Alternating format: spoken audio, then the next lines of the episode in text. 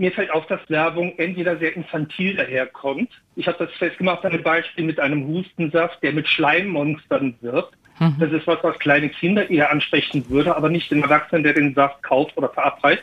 Oder dass sie sehr belehrend rüberkommt. Also beispielsweise irgendwelche süßen Joghurts werden als besonders wohltuend für den Darm beworben obwohl sie doch im Wesentlichen Zucker enthalten und ansonsten nicht gesünder sind als ein ganz gewöhnlicher Joghurt auch. Was haben die Werbemacher bezüglich ihrer Zielgruppe denn im Kopf? Was glauben Sie, wen sie damit ansprechen wollen oder können?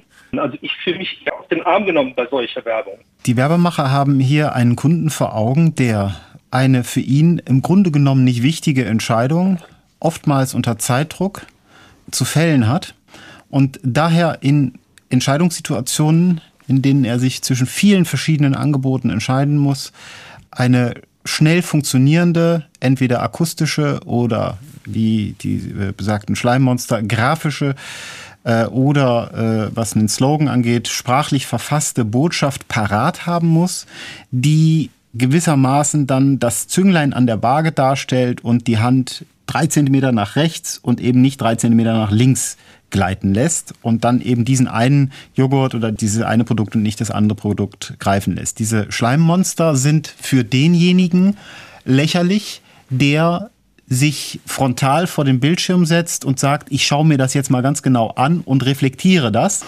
Aber es ist für denjenigen, der mit einer vollen Einkaufsliste und vielen anderen Fragen im Hinterkopf am Ende eines langen Arbeitstags durch den Supermarkt läuft, eine ganz wichtige und hilfreiche Heuristik, um eine Entscheidung zu fällen, die im Grunde genommen kontingent ist, also die auch, die im Grunde genommen beliebig ist. Also ob ich sozusagen den Joghurt rechts oder Joghurt links kaufe, der gleich teuer ist, das macht keinen Unterschied.